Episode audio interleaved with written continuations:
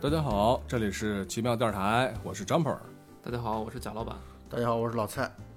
啊。今天我们有汇聚一堂，呃然后跟大家随便来聊一聊。但这两天呢，有一部电影啊，我差点错过了，就是基本赶上了一个末班车，就《亚瑟王》，也是那个老蔡在强烈推荐的，是吧？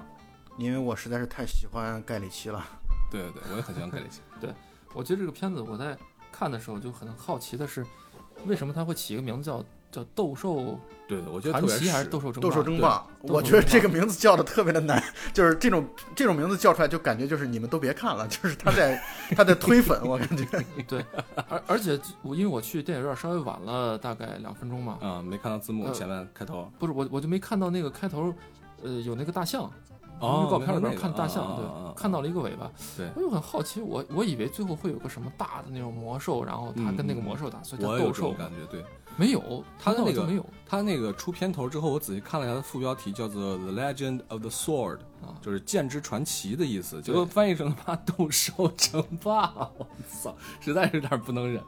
对，《剑之传奇》《剑之传奇》这个名字倒确实符合我们现在这个节目的风格。对，对， 剑之传奇很剑。可以 这的，片子看完之后，你们俩觉得怎么样？嗯，老蔡说说呗。我九分儿，九分儿，我的啊，我觉天得哪！能，我觉得能打八点五分吧。啊，当然我这个九分儿，我九分儿，我这个确实我自己如果让我分裂出来的话，我会看待的话，就是确实也是带了很多的对盖里奇本身的加分。 OK，啊，嗯是感情分儿，对吧？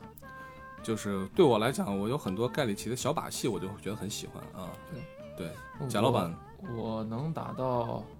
六点五吧，啊，六点五啊啊，基本也算是及格分数。啊，。及格分数稍微往上一点点 对，就是我加分的原因，主要是因为他的音乐太好听了，啊，音乐我啊非常喜欢它里边音乐。对啊对对，但但是后面那段就是他最后复仇的那段时间，不是有一个音乐吗？嗯，就是他呃受了蛇毒之后进去到最后那段，然后那个来，突嗯然张本张本现场给大家哼 一下，我哼不出来，突突然 突然就出了一段就是带人声的，啊，啊我就对我那那个虽然那个音乐挺好听的，但是他那个人声刚一出来的时候，我就有点跳脱，啊啊，就觉得有点出戏。呃，对对对，有点跳脱，对。但不过他音乐确实是很加分、对很很好啊很抢戏的一个很好。对，它里面我刚才说有很多就是比较喜欢的盖里奇的小把戏，比如说我的第一个啊，就觉得我操嗯牛逼，就是他在小的时候嗯那一段，嗯他的少年时光，那段或者快是儿剪童，少那年段时光快快剪吧，剪应该是。对那一段快剪就给我的感觉非常舒服。啊还有就是盖里奇经常会把人物对话的时候，他用不同场合的就不同场景的那种对话混到一块儿。所以这就是我说的，他的蒙太奇做的太牛逼了，就是他对的对嗯这个不同场景之间的不断的切换，并且切换的一点痕迹，呃就是那种生涩的痕迹都没有。我觉对得他做的太牛逼了。舒服这个故事本身啊，如果单纯从故事的本身角度来打分的话，我觉得六分都算给多了吧。啊，就是如故果事从嗯、呃就剧情的话，因为这种对剧情，我们实在看过太多类似的这种特别老套的这种故事了。但是就是因为是他拍的，我为什么打九分？就是因为我觉得换任何一个导演，换其他的我嗯们所知的、任何一个导演去拍这个故事，都会拍的特别普通，但是他能够对把一个极其普通的故事，我我想啊，这也许是他愿意接这个活儿或者接这个电影的一个，就是他想证明一下自己，就是你看吧，就老只有老子拍这样的电影才能拍的这么这么好看和精彩。哦，对你这个角度，我也是基本上是完全认同的。里面有好多就是情节上那种老套之极都已经不用再提的那种感觉，比如说他中间呃那个要放弃，然后这个湖呃湖中女妖就跟个雅典嗯娜一样出来， 对吧？把这个小小强给救了的感觉，对就那那那种。你要坚强，对，你然要后勇敢。对，还 有就是类似于那种就是反派大傻逼，操，本来一上来就能把他干掉，非得自己自己作死，然后然后嗯人家又跑掉了，这种老套之极的这种感觉。呃我听你们俩说的意思就是说，呃，你们可能觉得这个故事本身是过于简单，或者说过于家喻户晓的，对吧？对时钟剑，咱们小时候都玩过那游戏，呃谁都知道。而且包括啊《王王子复仇记》嘛，其实就是对对就类似于这样的对故事，这么简单的故事很难拍出彩儿，而他拍出了很多的精彩的细节，对嗯，还有他个人的浓烈的个人风格。对所以你们觉得应该给予更多的啊、这种肯定。换句话来说，其实它就代表了就是，呃，真正给我们展现出电影区别于文学故事、区别于童话故事的一个它自身精彩的地方。就是你如嗯果单纯只是给别人讲这个故事的话，其实真的是很简短的，一分钟就可以讲完，并且挺没意思。大家一听说啊，too old 这样的想法对，对呃对。但是电影之所以精彩，就在于你在现场看的时候，你就算知道剧情，你也依然会被它的很多点所打动。我觉得这才那我是很好奇的是，你们之前有没有看过那个呃安吉丽娜呃安吉丽娜朱莉？我的天，这名字啊！然后有没有看过她演的那个叫《沉睡魔咒我只看过他的那个海报，那个海报啊特别漂亮。没有没》？看呃，或者是还有哪个童话故事改编啊？《爱丽丝漫游》那个啊，那个看啊，那个蒂姆看·波顿的吧？对，那你们觉得那种片子，也我们也是知道，比如《沉睡魔咒》讲的就是，呃，公主这个手被这个纺车的针给扎了一下，对。然后对之后她就陷入了昏睡，嗯对啊吧啊啊，被这个女巫诅咒说，除非你找到心爱的人为你流泪，怎么对对样，对你就能对能醒。那这种像这种事情，你们觉得，嗯，童话的改编，因为童话就是一个我们必然知道它结局，从小也都是脍炙人口、耳熟能详的故事。对对，王子公那主最后快乐的生活在一起了。那这种改编的童话，是不是只要改编的有个人风格了，那它本身来说就是个加分项呢？比如说啊，就是以《爱丽丝漫游仙境》来说，嗯，呃，我觉呃当然蒂姆·波顿本身是我非常非常喜欢的导演，嗯就是我觉得他包括《大鱼》啊，这个呃嗯哎《剪刀手》、马德华啊之类的，对 这种这种电影确实是，呃，都非常非常喜欢。但是我觉得《爱丽丝漫游仙境》它做的可能唯一值得看的就是画面和置景吧，嗯故事、嗯嗯讲故事的方式什么。呃我留不下是什么深刻的印象，可是盖里奇就对不一样。盖里奇就是你把一个你过了很久，你也会回想起来，你就能回想起来电影当中的一些片段，然后这些片段会让你觉得、哇，这个导演太牛逼了，这种讲故事的方式太了不起了。这个对你你说，对你说到的这个讲故事的方式，我觉得说是这样，盖里奇一直都是在这方面是各种翘楚，确实是啊，我明白你俩意思，所以接下来我就想说一说为什么我觉得这片子我一打般六点五分，嗯我觉得嗯很一般的原因，就就是因为它的 故事不好。它因为这个故事本身的内核，就是刚才你们说的是非常简单的，嗯，对吧？一个呃身负国仇家恨的这么一个沦落民间的王子，嗯对对呃，拔出了时钟剑，然后最后开挂嘛，对吧？对，就是这个不是他控制剑，而是剑控制他。对啊，最后把这个坏蛋干掉，自己成了国王，就很老套的这么一个复仇的这么一个故事内核。对对但是呢，你不能说因为它老套的基础上，你玩出一些花活儿就能够说这个片子是合格的。这个片子，我觉得恰恰是它的故事上有很多的不及格的，甚至是很弱智的地方，嗯，就让我没有办法。就我在看的时候，我也被盖里奇那种风格所吸引，但是这种弱智的情节往往会让我一次又一次出戏。嗯嗯比如说，咱们就说这个，当然咱们现在可以剧透了，这片子已经快下线了。就是这个呃，裘德洛演的这个国王，对啊，对他在实行了他的阴谋诡计之后，然后篡篡夺了王位。那么他在利用全国的国力在建造一个高塔，这个高塔在片中很明显的暗示，就是通过呃通过应该是那个妖怪的嘴吧，是就说说如果这个塔建成了，封顶了，嗯，那么么你的能力将呃多牛逼多牛逼，意思就是他对已经能达到之前的那个魔法师的那个能力了。而且在这中间还有一个镜头是，裘德洛到那个塔底去看这个塔的情况，然后他的手上能发出火球，我不知道这个印象你们有没有对那镜头印对象，是是吧？嗯是是，那个火球悬停在他手上，对而且很厉害，那个火球它还能发出去攻击别人，对，就这么哎牛这个是对元气弹，对，像元气弹，对，就是他都已经能发元气弹了， 造气弹魔法造气弹攻击，而且是一个火系的一个魔法 师，对 对，就已经这么厉害了。我以为他的塔，因为在后面的整个，呃，这个亚瑟王在复仇的过程中又过了很长时间，那么他的塔肯定会越来越高，对吧？他能力会越来越强。那他最后打亚瑟王的时候，他其实一点儿魔法都没有使，他靠的是什么办法使了一点呢？不是，他靠的是什么呢？啊，靠的仍然是自己要把自己一个心爱的人杀死，用心爱人的鲜血来献祭，然后获得一种黑暗魔法的能力。那你要早知道你建什么塔呀？多生几个女儿，你放那儿对吧？强敌来了之后宰一个，然后你过去就可以杀嘛。或者是你早点把塔建起来，你就不用杀你闺女了嘛。那你直也接可过以去理解，拿它和那你火也球可以打理嘛解为这个，它第一，它是要达成这样的一个目标，它需要一个很漫长的过程啊。第二呢，就是而且这个，你说啊 第二你就说是，我觉得他可能真正他的那些所谓的火系魔法还完全没有办法达到能够去就是只是给观众看，我有这样的一个能力，仅此而已。对，啊就是对，所以我我就很好奇，你像这里边就牵扯到他下一个，如果中间你和亚瑟王之间完全没有对垒对垒的这种面对面的情况，你也可以理解，因为亚瑟王强敌来临嘛，对吧？拿了这个手里的这个宝剑变得特别厉害，一次性秒掉好几百个士兵，那你害怕他，你去害怕这个侵的呃伤害到自己的王位啊、或者是让他这个自己的这种这种魔法更保险一点，所以把自己女儿杀了也可以理解。问题是之前你和他还有一个在呃，应该是酒馆还是在一个小房间里边儿打过照面的这么一个情节，就是那个布鲁小男孩儿，对他爸不是被割喉了吗？对对眼睁睁的看着自己的父亲被杀死。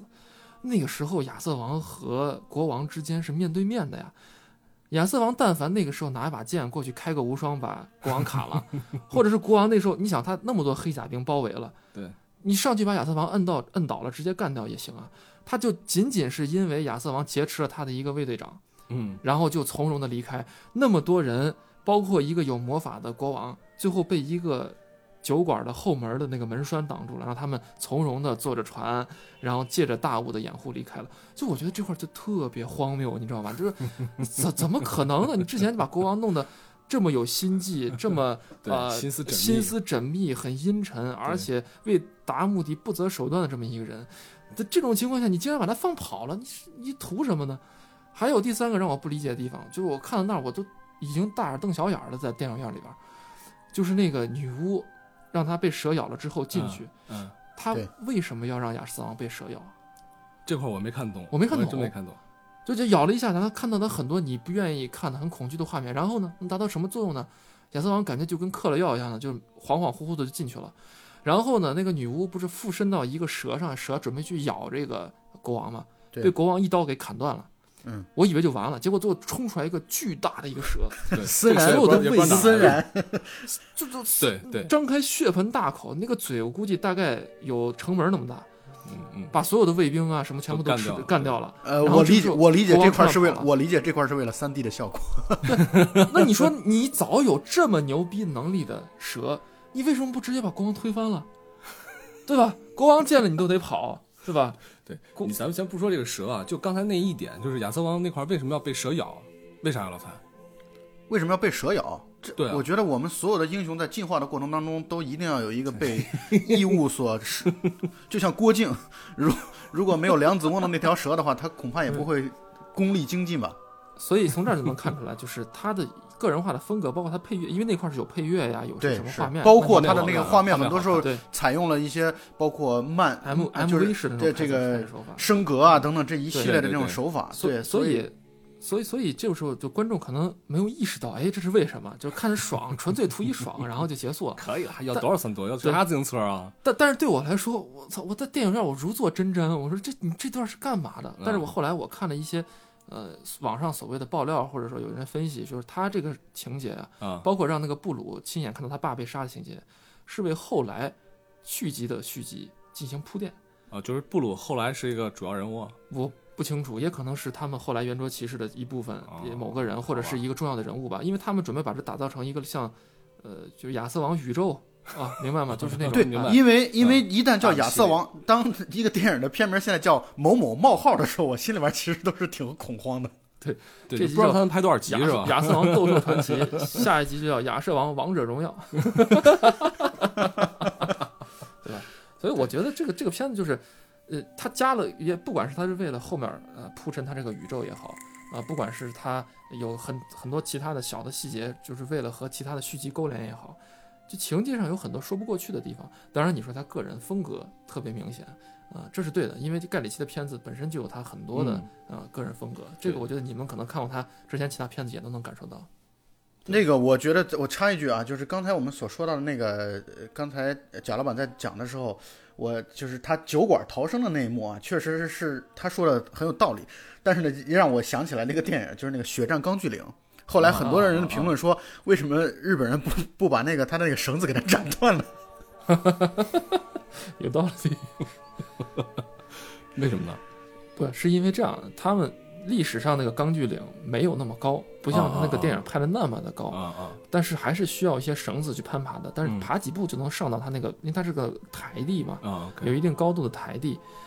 那这个时候日本人是退缩，就有纵深的退缩的退缩的这种防守，缩在一起的。就到不了那么近。对他，你已经提前靠炮火什么把它都已经消灭掉了，嗯，而且在底台地底下的那些美国士兵，并不是说一点儿对上面的压火力压制都没有。啊，如你想，如果那么高的话，一个日本人匍匐过去、爬过去把绳子割断就完对了。对对，其实没有那么夸张，嗯，对对对，是，就有这道理。但是你说《钢锯岭》这个事儿，就是它是宗教电影儿，对吧？它靠着神性，靠着这个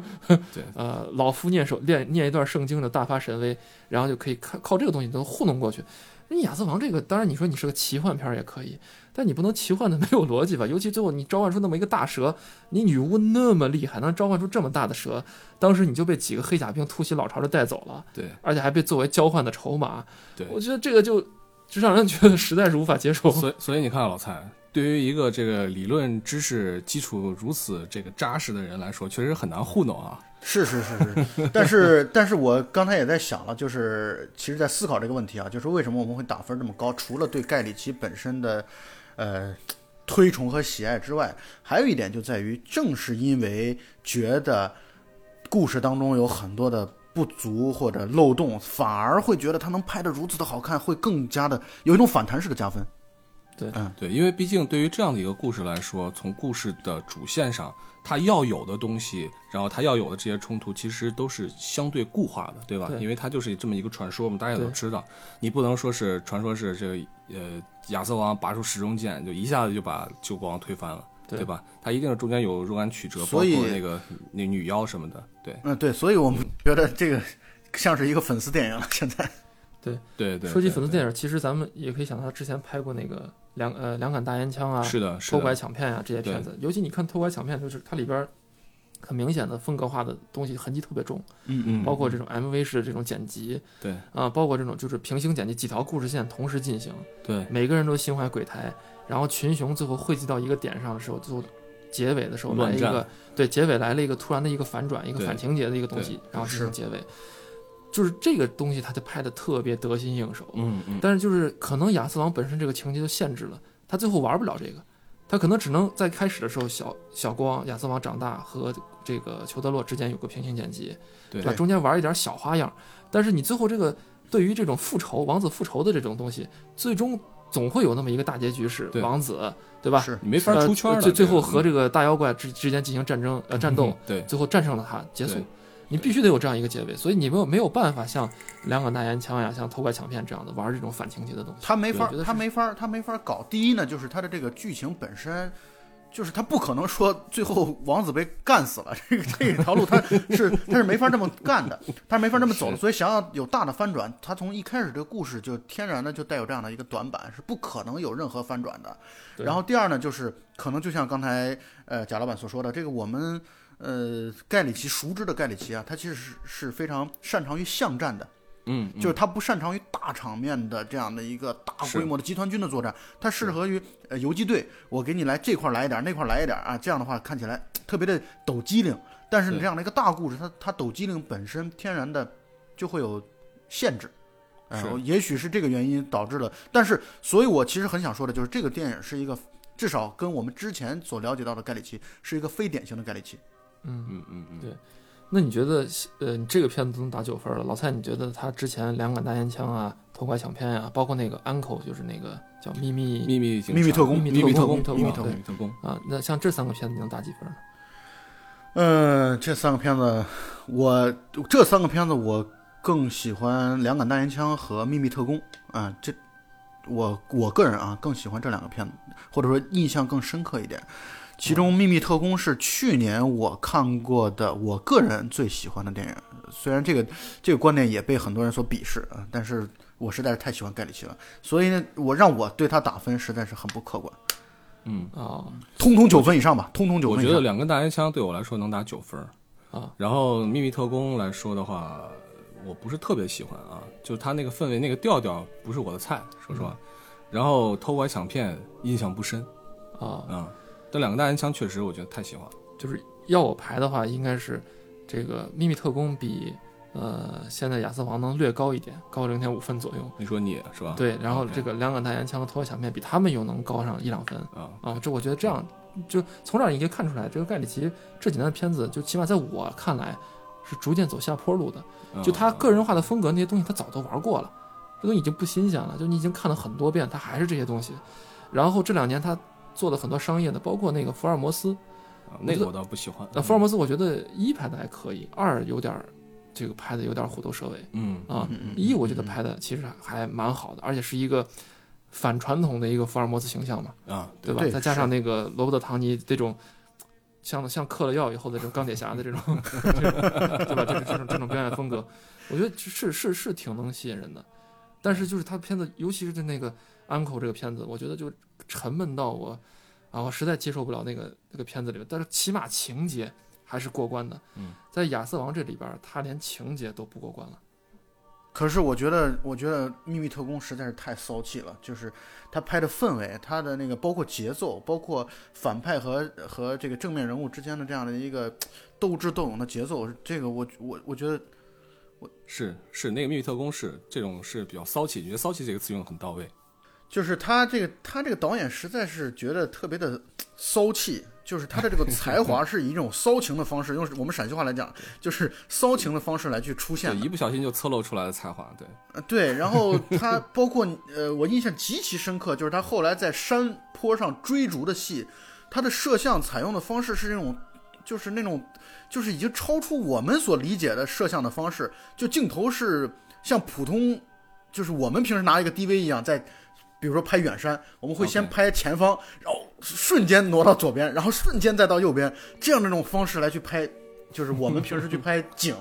结果他竟然在电影当中采用这样的方式来去拍，呃，这个是让我实在是太震撼了。反正就是你丫现在已经处于一种非理性的崇拜状态了。这个啊听众朋友们可能看不见老蔡这时 候的脸，对老蔡这时候对完全是一个迷弟的这种表情。对对对对，对小迷 妹开始跪舔，啊，不过还有一个有趣的细节，就是在这两部片子当中，小贝都出现了。你没有发啊现嗯对吗？啊， 是啊是啊，呃，小贝小贝还在哪部片子出现过啊呃，？在《秘密特工》和这部片子当中都出现了，秘密特工也出现过，而且《秘密密特工》当中没有台词， OK，在这个里面他不就是在那个拔石溶剑的时候嗯的那个队长吗？而且那个对队长当时他是丑化了嘛，他脸上有疤，然后对对对就是有对很多丑化的。当时就是呃影评上也在说呢，小贝接了账，但是他的进步就在于今年是有台词，而且今年的台词有好几句。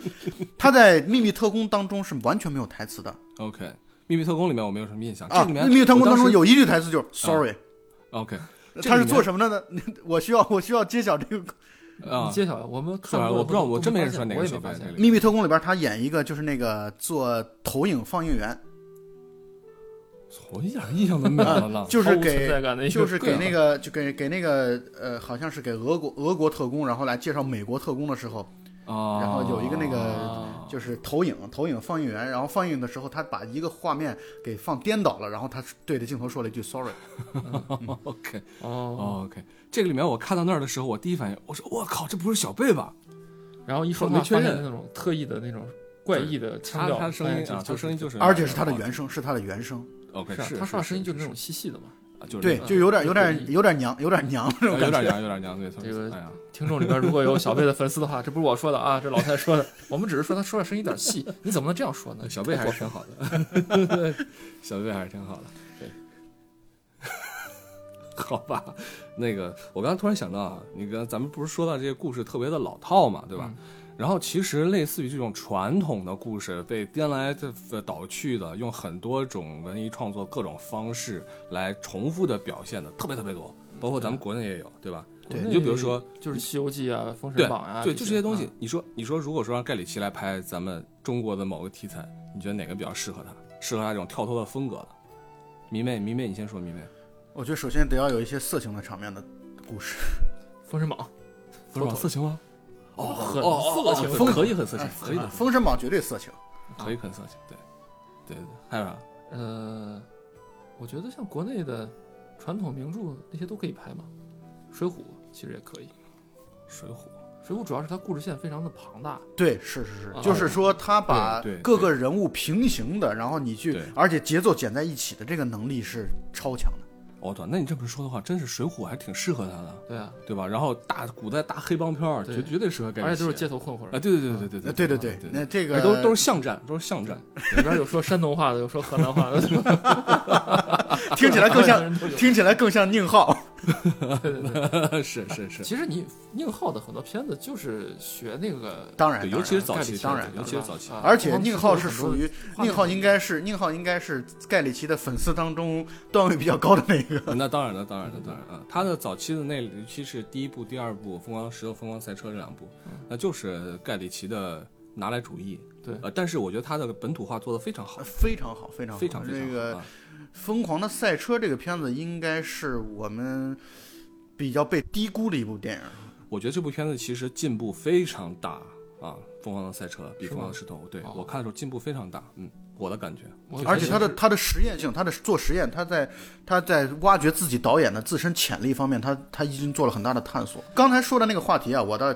觉得我非常非常期待。其实我很期待的就是，我很想看到姜文拍我们这样的传统故事，他会怎么样的一种拍法。我嗯我非常非常期待这，因为姜文之前拍的电影当中和传统故事好像没有太多的关系吧？咱们要拍一嗯个没有《封神榜》，这拍武王说是老子要做三件事儿：伐纣，伐纣，还是他妈的伐纣。 是这种风格是有点 儿有点儿这盖头大哥的那种意思啊。对，其实你像这个呃《封神榜》这种故事啊，对中国人来说，呃，它的这种意义其实是很宽泛的。有的人是喜欢里边的神魔，有对的人喜欢什么正义战争邪恶，还有人喜欢奴隶倒戈，就是底层人民的这种反抗，嗯嗯还有人喜欢妲己很妖媚啊等等。对那你你你想想，对位的想一想，这个亚瑟王的这种故事，他嗯们把它商业化的时候，就很容易把它改编成，比如说，呃，这个亚瑟王和这个邪恶的国王之间有些个人恩怨，对，然后因为个人恩怨导致他反抗这个国王，对，在反抗过程中，他逐渐的等于是替人民扛起了这个反抗的大大旗旗嘛，对对吧？嗯嗯啊，就是不光是为了我，我也是为了全天下人民来反抗你，这是一个个人的复仇的一个升华对。但是你说你像《封神榜》这样的片子，它一上来就是，对吧？武王伐纣嘛，替对天比较下大义啊，对一上来大就义是大义啊你，总不能说武王最开始和这个纣王之间有些什么？当然他这个和纣王之间也也有一些这个仇恨，比如说他杀了他哥哥对这个对对呃伯邑考，但是呢，我中国人都很难以接受。比如说你把这个片子类型化成一个武王和纣王之间因为某个女人或者是因为某件杀父之仇的事情啊产生了这样的个人的仇恨，但是他仍然是一个不想复仇的人。最后，他被历史推到了前台，被和各路妖怪一起去打纣王。如果这样被这样改的话，我估计很多人也会骂娘的，说是你怎么他妈能把片子改成这个样子，对吧？所以说这众口是难东调西嘛方这是可能两种，不符合这种我们传统还不太的一样不符合我们的这个价值观启体示系启示的原因啊。对对对对对对对，所以我们更多的看盖里奇很多的片子的时候，觉得它好看，或者对传统的这种东西的颠覆觉得非常过瘾。主要我觉得还有一部分原因是因为东西方文化之间隔了一层，是这种隔是一层很容易让你代入。但如果你改编到自己身上，就连周星驰改编《西游》都已经被很多人质疑成这个样子，呃对对对，你你怎么能放心让他去改编 更多的这样的中国传统故事呢？当然，这这谈不上咱们怎么放心让盖里奇去改编的问题，咱们只是在外卖，好不好？ 嗯嗯，OK。其实说这么多的话，反过来这部片子，我觉得呃没有看的同学呢，或者说呃如果下线了，那就期待我们的这个呃网上的高清版吧，应还该是值很快得看一看啊，应该很快还是值得看一看。嗯，那么我们今天就先聊到这儿吧。老蔡呢？你觉得呢？呃，最终还是再强推一下《秘密特工》啊。可以啊好，强推一下，好，接受，去看一下小贝也是好的，对吧？，感谢今天盖里奇迷弟参加我们的节目，好，那我好的们今天就聊到这儿，好吧？好，大家再见，下一期大家再见。拜拜。